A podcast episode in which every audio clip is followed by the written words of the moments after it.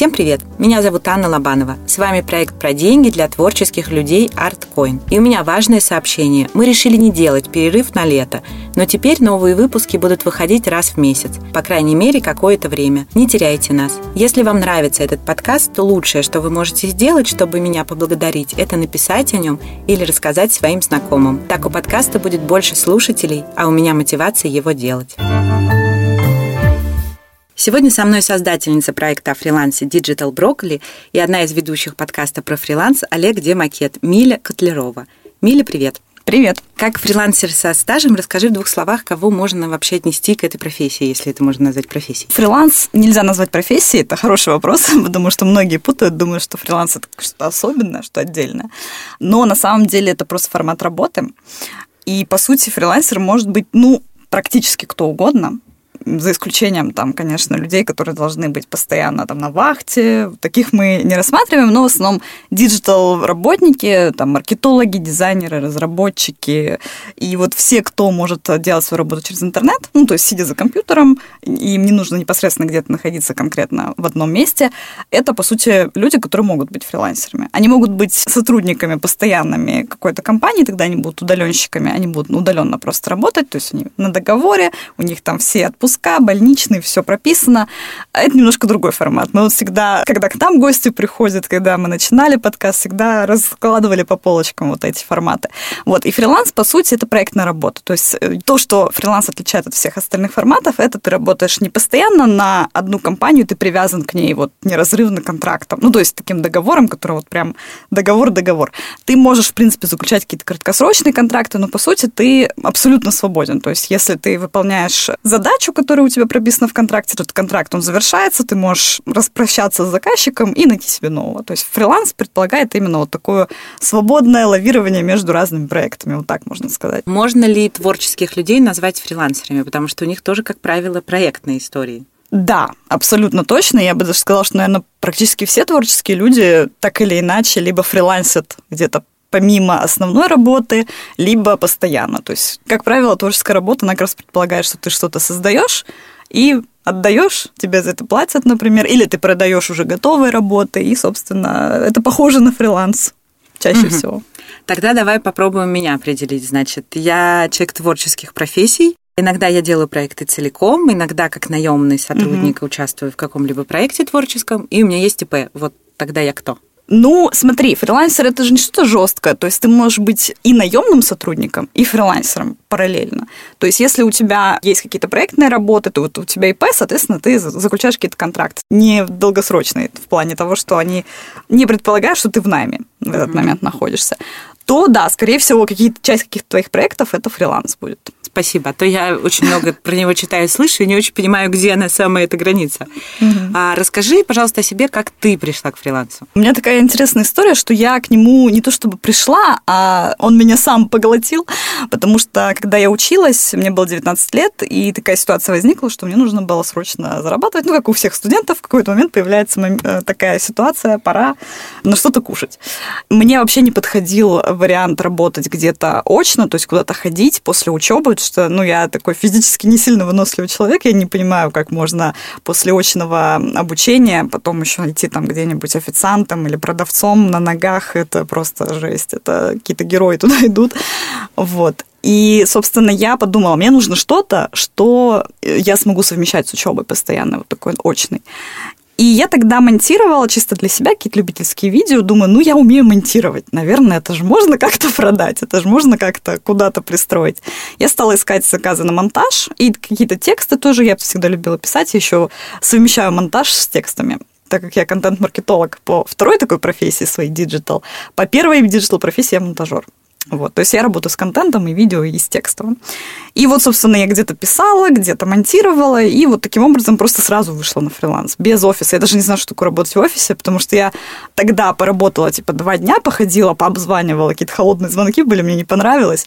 И потом уже сильно после того, как я поработала на фрилансе, где-то лет через пять, меня позвали в офис, на какой-то такой интересный проект, но я тоже не выдержала, потому что сидеть в офисе с утра до вечера это какая-то дичь для меня была тогда и сейчас. Вот, поэтому, когда меня просят сравнить офис с фрилансом, я даже теряюсь, потому что мне особо не с чем сравнивать, у меня небольшая выборка офисов.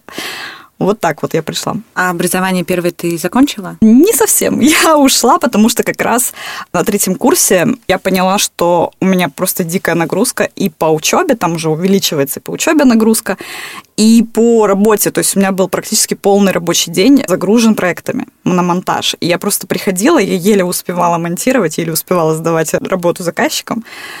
И в какой-то момент я поняла, что, блин, э, ну, я тогда еще училась на таком, типа, менеджерская специальность. Она интересна, она про инновации, то есть про стартапы, по сути, то, что я там изучила, мне в какой-то степени помогло сделать проект свой. Ну, правда, я потом проходила еще интенсивные курсы в э, онлайн-университете, и там как-то побыстрее получила все те же самые знания, которые в универе дали. Но это была база хорошая. Вот. Ну, просто я в какой-то момент поняла, что я не вывожу. Я вот не могу больше совмещать. И тогда какая-то у меня дикая была, дикий кризис вообще во всем. И, э, короче, я просто психанула, бросила и уехала вообще в другую страну. Ну, и так начался мой путь такой фрилансера-путешественника, который вот уже такой типичный фрилансер, который ездит куда-то туда-сюда. Вот тогда так произошло. А вот с э, получением образования не захотелось из фриланса уйти в тот профиль, который ты получал образование, нет? Я знаю, что так иногда бывает. Это называется специальность управления инновациями. Там, мне кажется, еще не все вузы даже понимают, что это такое. Но там просто совмещение инженер-менеджер. То есть, как бы предполагается, что ты будешь делать какие-то стартапы не только онлайн, ну и что-то такое, там, разрабатывать какие-то, не знаю, роботов, наверное, ну, то есть там нам инженерные специальности преподавали. Вот эта часть мне вообще не интересна была, а предпринимательская часть там достаточно интересна. Отвечая на твой вопрос, да, у меня, мне эти знания пригодились, и я, в принципе, я росла в семье предпринимателей, поэтому я, в принципе, вот это предпринимательство впитывала, с, как говорится, самого, э, с молоком матери, вот. И мне всегда это было это интересно, делать что-то самой, то есть делать свои проекты, ни от кого не зависеть. И даже сейчас, э, несмотря на то, что я фрилансер, я стараюсь свести к минимуму работу с клиентами и вот делать именно свой проект, какие-то свои инструменты, сервисы. Вот у меня есть сервис по учету финансов фрилансера, калькулятор для расчета почасовой ставки фрилансера. Ну, меня это прям драйвит. То есть мне нравится вот это все делать, но, ну, получается, что в какой-то степени, да, я, может быть, пошла по этому пути, ну, потому что я и выбрала вуз, ну, эту специальность, потому что мне было интересно. Вот. Но вот, э, как оказалось, эти все навыки можно получить гораздо быстрее, чем я это сделала в ВУЗе. Ну, то есть, по сути, да, ты, получается, все совместила. Да. Ответь еще на такой вопрос. Куча мифов про фриланс угу. уже много лет, и что это работа 4 часа в день, и что работаешь ты лежа под пальмой. В общем, жизнь мечты. Расскажи ожидание реальность на самом деле, как это выглядит. Да, ну, э, я всегда говорю так, когда меня спрашивают, меня как-то спросили, а можно ли работать что-то там 3 часа в день или 3 часа в неделю и получать там 100 тысяч рублей в месяц? Я говорю, не, ну, в принципе, если ты уже 10 лет работаешь, у тебя огромный пул клиентов, и у тебя огромная экспертиза, и ты вообще супер востребованный специалист, то да, ты можешь поставить там 30 тысяч тысяч в час свою ставку и три часа поработать, получить 100 тысяч почти. 4 часа поработать. И получить 120 тысяч в месяц. Да, это реально, но это реально не для новичков, это реально не в первые месяцы, тем более фриланса. И да, вот эти мифы по поводу работы с пляжа, это самый такой, наверное, уже заезженный, который уже даже все, те, кто верил когда-то в него, уже перестали в него верить, потому что, как все говорят, песок забивается, там бликует экран и все такое. Но дело даже не в этом. Дело в том, что, в принципе, на улице, если вы когда-нибудь попробуете просто в парке на улице поработать с ноутбуком, это неудобно. Ты просто сидишь, скрючившись, тебе все светит, тебе там мошки летают, мешают, ветер дует, и в туалет некуда сходить, и вообще как-то стрёмно. Вот, поэтому гораздо удобнее, конечно, работать из дома, с удобным креслом, с хорошим светом, с хорошим окном, из которого приятный ветерок дует. И, в принципе, когда ты начинаешь именно серьезно работать на фрилансе, гораздо лучше, когда у тебя выстроен рабочий день. То есть, да, фриланс – это свобода, ты можешь в любой момент встать, пойти погулять, встать там, съездить куда-нибудь э, сегодня, в среду, например, за город, и потом в субботу поработать. В этом свобода фриланса. Но лучше всего и продуктивнее всего работать, когда ты встаешь, у тебя по графику «я сейчас поел», пошел там в душ, сел и стал работать потом там у тебя перерыв на обед, потом ты снова работаешь, и вот такой, по сути, ну, обычный распорядок дня человека, который работает. То есть режим дня все равно и у фрилансера тоже есть? Да, но я бы сказала, что тут ты свободен как раз выбирать, какой у тебя будет режим, то есть не обязательно вставать в 8, можно вставать в 10, можно в 12, я тоже так делаю иногда. Но вот э, просто для спокойствия своего, потому что, например, если посмотреть исследования после пандемии, людей, которые долго работали удаленно, до этого не привыкшие работать удаленно, там и депрессии, и какие-то тревожности, и панические атаки, просто потому что у людей очень высокая ответственность появляется за свой режим, за то, что ты делаешь целый день, потому что когда у тебя все регламентировано, тебе спокойнее. Это даже там любой э, врач, любой психотерапевт тебе скажет, когда там надо лечить какие-то такие депрессии, тревожные расстройства, нужно в первую очередь наладить режим, чтобы ты точно знала, когда у тебя что будет. Вот. И, соответственно, когда люди переходят внезапно вот так на такой формат, они могут просто растеряться, у них э, начинается каша в голове, господи, что я сейчас буду делать?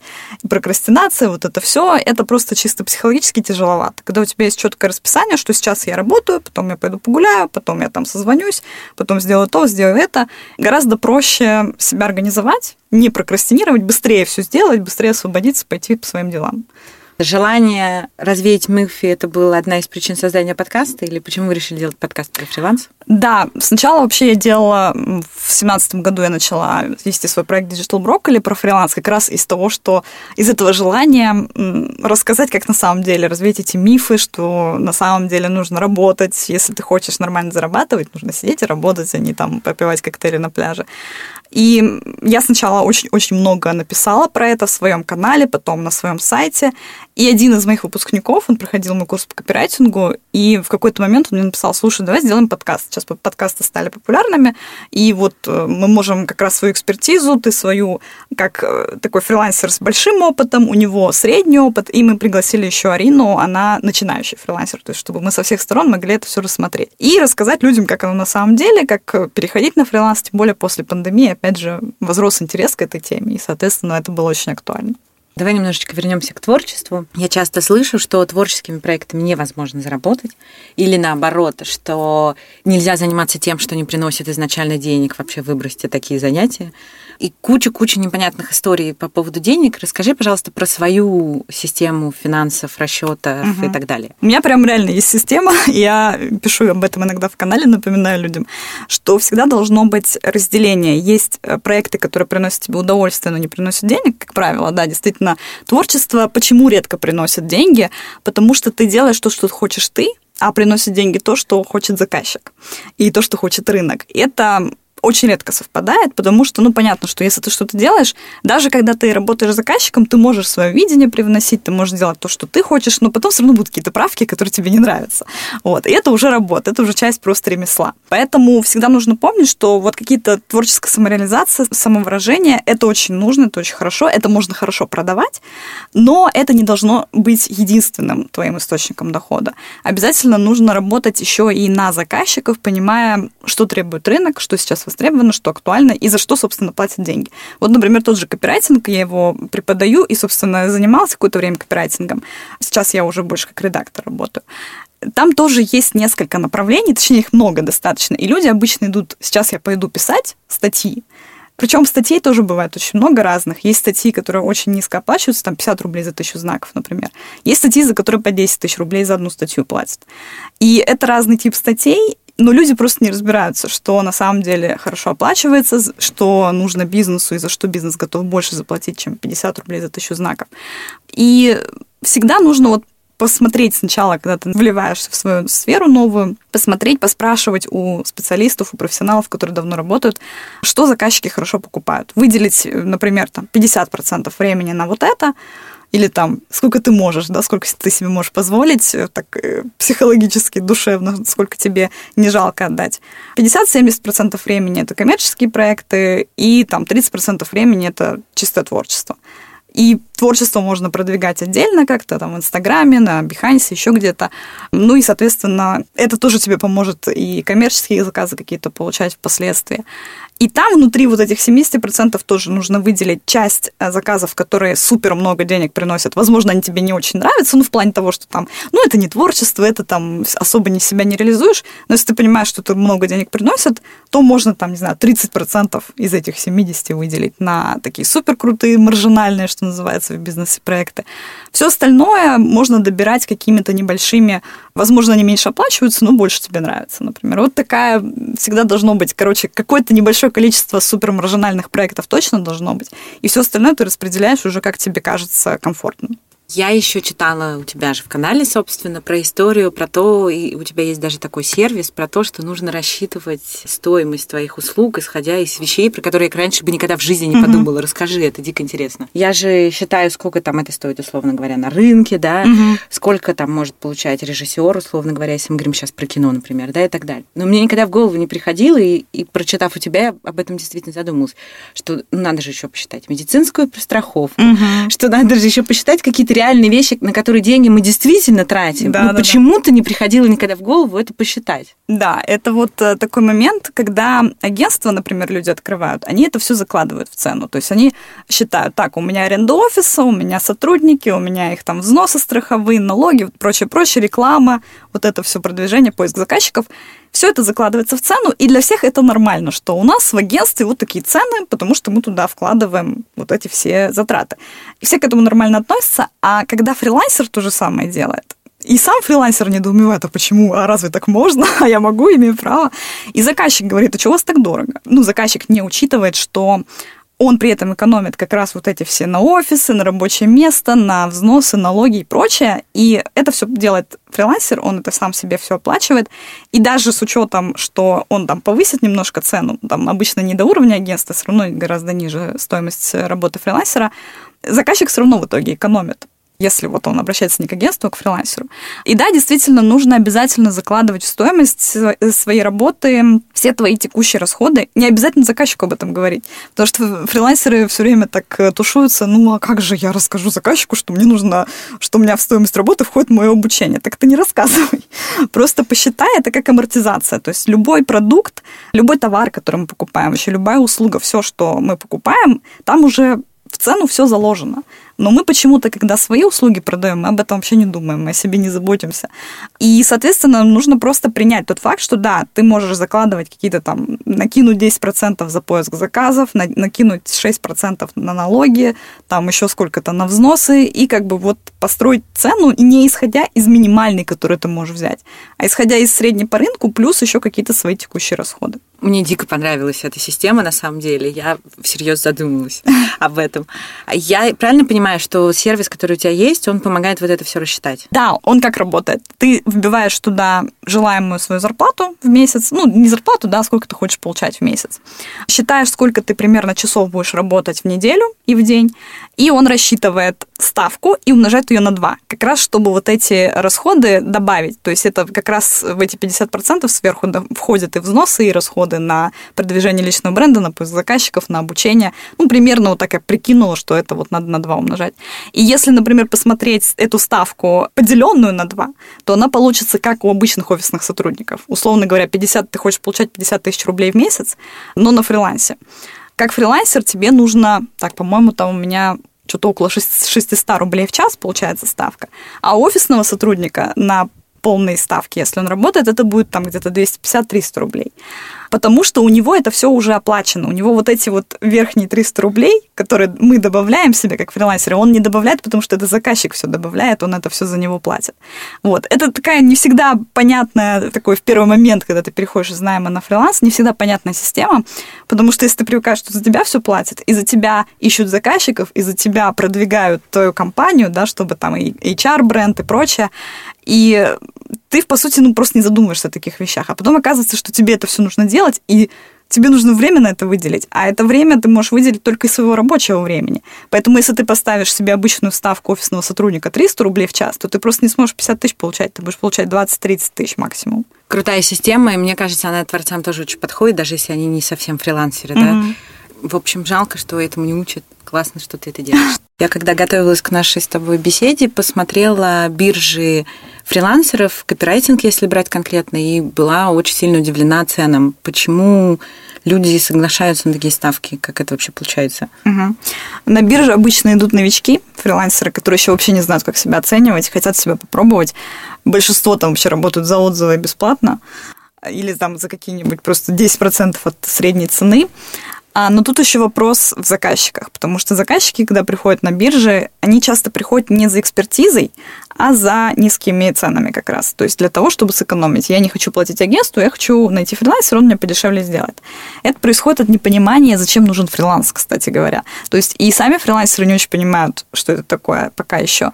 И заказчики тоже не очень понимают. Они нанимают фрилансеров для того, чтобы сэкономить, а не для того, чтобы найти крутого специалиста, но не брать его в штат, а вот э, взять его на проект. То есть обычно сейчас, например, на Западе больше ценятся фрилансеры, которые как раз привносят экспертизу, при этом на них не сильно много денег тратят. То есть они, получается, могут нанять э, каких-то крутых разработчиков на один проект, на, например, разработку приложения, и потом своими силами уже поддерживать, но этот крутой разработчик им разработает на основе такой фрилансовой, разработает приложение. Ну или что-нибудь подобное, да, там может быть это и консультация, и дизайн, и прочее, прочее. У нас пока фриланс воспринимается именно с точки зрения экономии, а не того, чтобы найти какого-то крутого спеца, не беря его в штат. Поэтому, мне кажется, здесь люди как раз соглашаются, потому что думают, что это нормально. Они не знают еще, что бывает по-другому. Поэтому там очень высокая конкуренция. Их это тоже может подкосить, потому что они смотрят, что огромное количество людей работают почти бесплатно, почему я должна э, или должен ставить какую-то цену.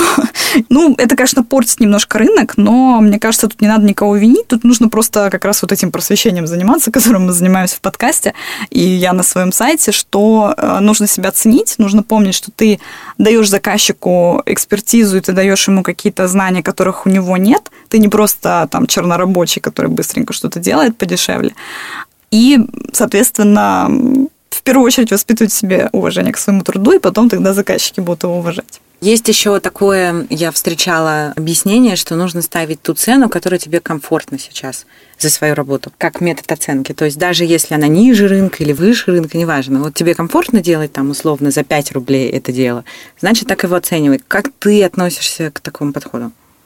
Я вообще хорошо отношусь к этому подходу, потому что даже я сейчас даже иногда не знаю, как поставить себе, какую цену поставить за некоторые услуги, которые ты только-только начала оказывать, например. Ну, я там постоянно чему-то учусь, и, соответственно, я могу не всегда понять, а сколько нужно ставить. И я тоже очень часто пользуюсь этой схемой, что думаешь так, ну вот насколько мне сейчас будет комфортно работать за эту сумму. То есть тут нужно оценивать именно свой комфорт в плане того, не будешь ли ты забивать на этот проект. Очень часто бывает, что ты ставишь низкую цену, думаешь, ну ладно, первый проект там или какой-то там первая работа в портфолио или новый заказчик, ладно, чуть-чуть пониже поставлю цену, и потом начинается прокрастинация, ты злишься на заказчика, злишься на себя, тебе не хочется ничего делать, ты работаешь в полсилы, хотя, ну, не специально специально, а именно вот просто ты не можешь себя заставить делать лучше, делать больше. Просто потому что изначально ты вот поставил такую цену, которая тебя не очень устраивает. И она тебе постоянно как бы мозг поджирает чуть-чуть. Вот. И исходя из этого, мне кажется, как раз комфортная цена и слишком высокая цена тоже тебя может угнетать, потому что ты чувствуешь гиперответственность за проект. Тебе кажется, что раз уж я взяла так много денег, надо прям выложиться, и это может тебя а, выжечь очень сильно. Поэтому как раз комфортная цена, она помогает, с одной стороны, не прокрастинировать, с другой стороны, не слишком напрягаться в плане того, что не выжимать из себя последнее, и работать вот в том темпе, в том качестве, на которое ты сейчас способна. Какие варианты роста с точки зрения финансов возможны внутри профессии, на твой взгляд? Тут надо смотреть, как человек хочет сам развиваться, потому что я знаю, что есть специалисты, которые хотят в итоге вырасти в бизнес, в агентство и что-то большое строить. То есть они по натуре предприниматели, руководители, бизнес бизнесмены, они хотят э, что-то большое сделать. Или свой продукт, или вот агентство. То есть э, тоже я, например, больше иду в сторону продукта, потому что управление людьми – это не самая моя сильная сторона, я пока еще не готова ее развивать, потому что у меня есть другие точки роста, которые мне хочется в приоритетнее сейчас для меня. Есть люди, которые, наоборот, очень любят делегировать, они умеют это делать, им очень кайфово управлять процессами, им нравится ставить задачи, и они тогда открывают агентство. Но есть специалисты, которые не хотят это все делать, это тоже абсолютно нормально. Не все люди руководители, не все хотят делать свой продукт, и кому-то нужно просто углубляться в свою экспертизу, то есть углубляться в свою профессию, делать более крутые проекты, более какие-то сложные, возможно, какие-то комплексные услуги оказывать, там что-то смежное изучить. И, ну, можно, в принципе, привлекать. То есть есть еще такая промежуточная э, версия между агентством и одним специалистом. Ты можешь делать распределенную команду. То есть у тебя есть друзья, фрилансеры других специализаций, и вы вместе делаете какие-то проекты. Но ты не несешь за них ответственности такой полной в агентском смысле, да, то есть ты не единственный, кто несет ответственность за весь проект. Вы все как бы вклад какой-то вносите. Я так работала с самого начала, когда вот только пришла на фриланс, так как я умела только монтировать, а очень часто заказы были на съемку, и, соответственно, мне нужно было эту съемку организовать, чтобы потом монтировать, чтобы потом было что монтировать, за что деньги получать.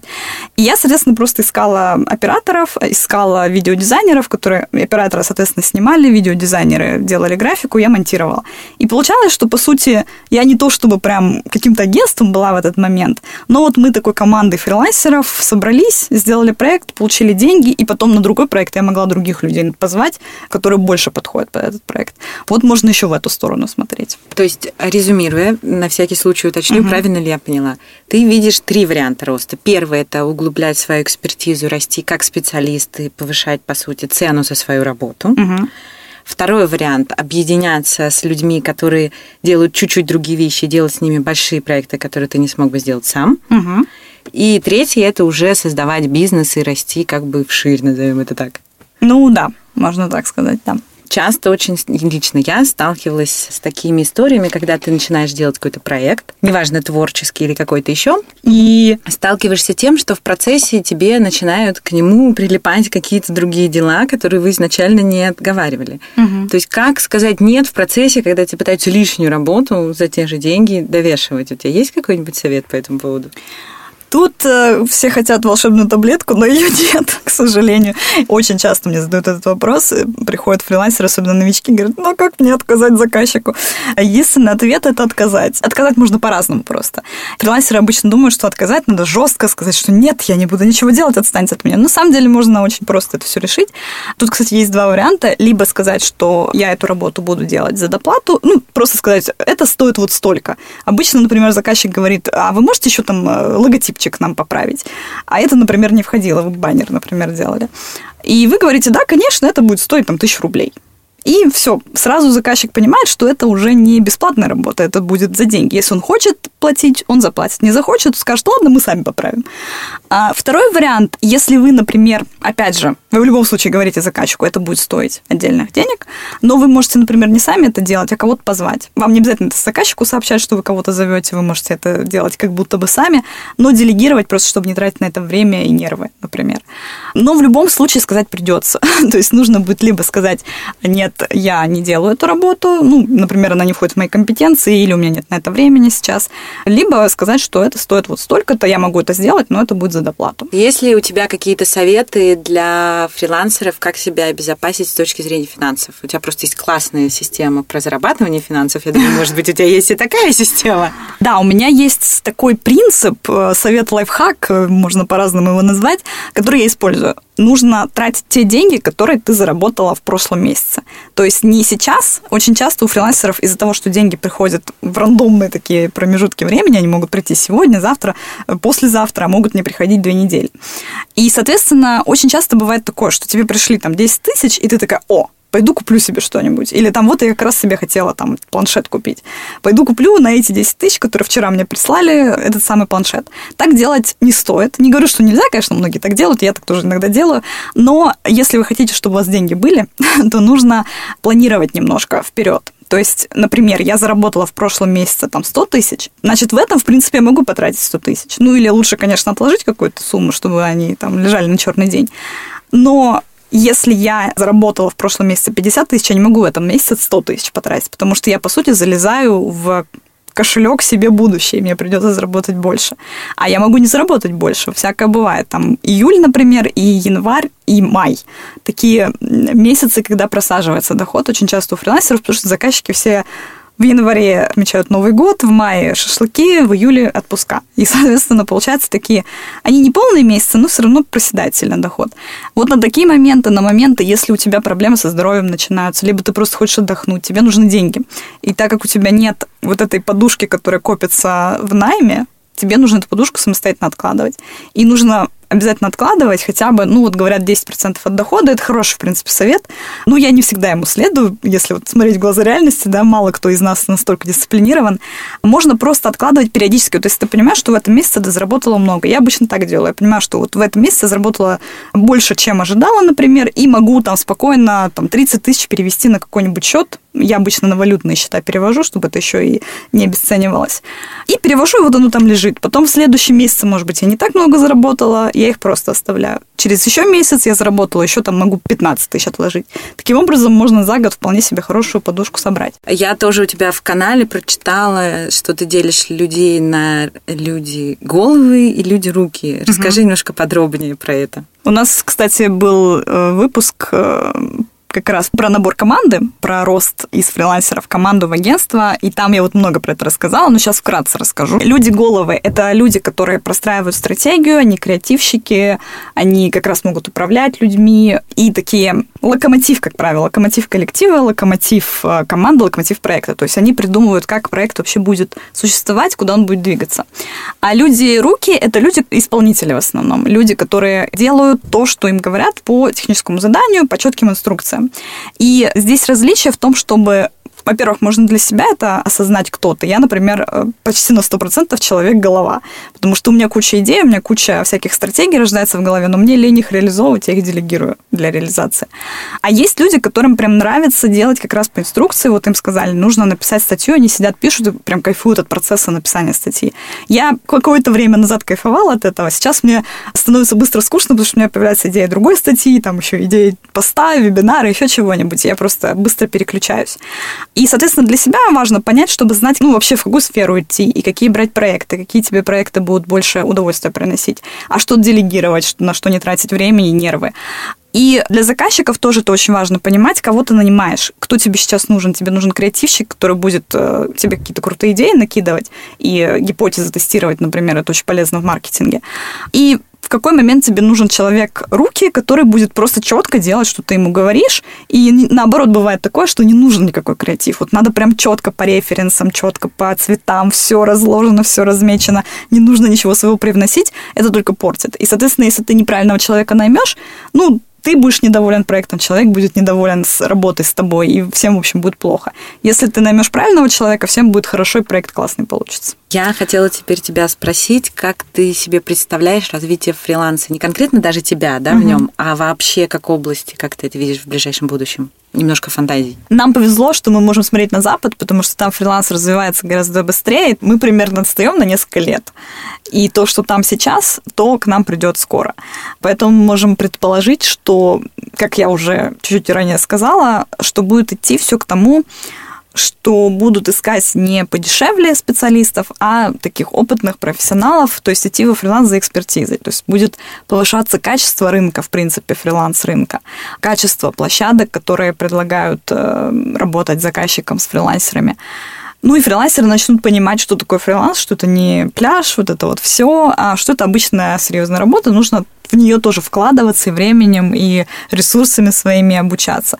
Ну, я надеюсь, что придет в итоге к тому, что фриланс будет восприниматься как что-то серьезное, и там будет больше денег, соответственно, лучше оплаты, и все это будет в таком легальном поле, и удобно. Ну, вот сейчас у нас есть самозанятость, это очень удобно для фрилансеров и достаточно выгодно, потому что ИП до этого было максимально невыгодно для тех, кто только начинает. Там очень большие взносы, ну, налоги там небольшие, как и на самозанятости, но взносы все портили. Там где-то раньше было 30-35 тысяч в год, сейчас уже 40, скоро будет к 50 подходить. И, конечно, новичку, который только-только начал фрилансить, это просто неподъемные цифры. А так все будет идти к тому, чтобы все это упрощалось и оптимизировалось как-то для фрилансеров и для заказчиков. Вопросы, которые я всем задаю. Угу. Расскажи свою самую худшую идею, которая у тебя была самыми худшими идеями всегда были работать с теми, кто тебе не очень приятен изначально. То есть ты что-то чувствуешь, ну что-то не так, вроде бы, вроде бы все нормально, думаешь, ну ладно, потерплю, ничего страшного. Это всегда плохо заканчивается. Вот всегда вот каждый раз, когда я думала, ничего страшного потерплю, обязательно все плохо заканчивалось, был какой-нибудь абсолютно неадекватный заказчик, кидал, ну ладно, меня не кидали, но у меня были всякие ситуации, когда, ну прям конфликты были, когда мне приходилось чуть ли не блокировать человека, потому что он прям вообще не понимал, что я не хочу больше продолжать с ним сотрудничать.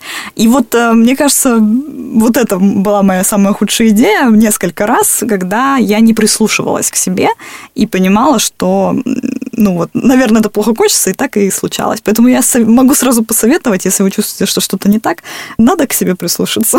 Скорее всего, что-то не так действительно. Давай подведем итог. Каких-то три основных мыслей про финансы и фриланс, да, которые мы можем с тобой озвучить. Ну, из сегодняшнего разговора, ну и вообще все, что я всегда советую э, новичкам про фриланс подумать.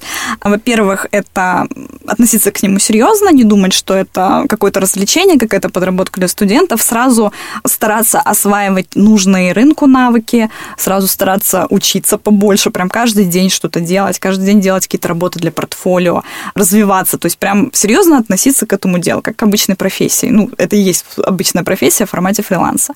Второе, обязательно думать думать про деньги. Обязательно, как я сказала, тратить не то, что ты только что заработала, а то, что заработала раньше. И, в принципе, стараться ну, более ответственно подходить к вопросам денег, потому что у нас, к сожалению, люди, когда работают в найме, из-за того, что у них уже все как бы регламентировано, все работодатель делает, нет понимания, как вообще это все работает, что нужно там подумать про какие-то свои текущие расходы, про налоги, обеспечить себе отпуск, обеспечить себе больничный, декрет и прочее, прочее. Научиться в этом разбираться и вот э, как-то ответственно подходить к делу.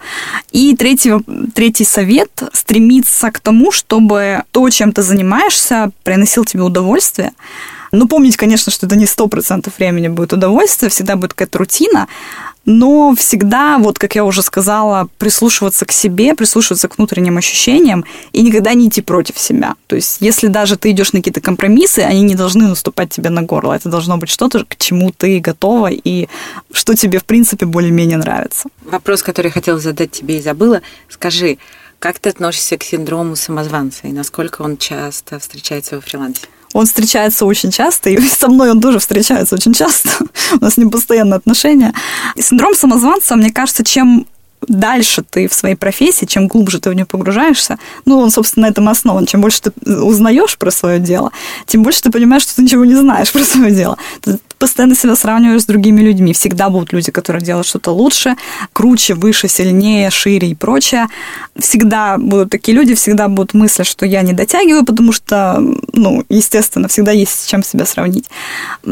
И, в принципе, это, конечно, очень такой синдром портит жизнь, и, и мне портит жизнь многим фрилансерам, ну и, в принципе, специалистам. Это не только к фрилансерам относится, и к э, специалистам в найме, и ко всем вообще. И к звездам, и каким-то топ-менеджерам, очень крутым людям, они тоже периодически в себе сомневаются. Единственное, что я могу тут из своего опыта посоветовать, это регулярно выписывать свои достижения, причем даже самые мелкие. Просто вот что я сделала в этом году, над чем я работала в этом году, в этом месяце. И постоянно это перечитывать, потому что я когда думаю, что, блин, я так мало делаю, я ничего не успеваю, ничего у меня не получается. У всех вот этих вот людей, которые лучше меня, у них вот столько всего, а я вот что-то мало делаю. И потом я сажусь и выписываю все, что я сделала там за последние три года, за последний год, за последние полгода. Думаю, блин, нифига себе, когда я все это успела сделать.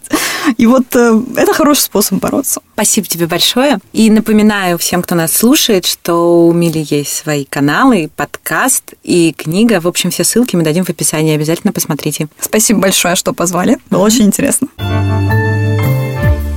Спасибо вам, что слушали нас. Ставьте лайки, если мы были вам полезны. Это лучшая обратная связь для нас. И подписывайтесь, чтобы не пропустить следующий выпуск. А еще нам очень нравится читать ваши комментарии и вопросы. Пишите, если у вас есть и какие-то предложения. С нами можно связаться в социальных сетях проекта или по почте творчество.деньги.gmail.com. Ее можно найти в описании этого выпуска. Чудесного вам дня! Пока-пока!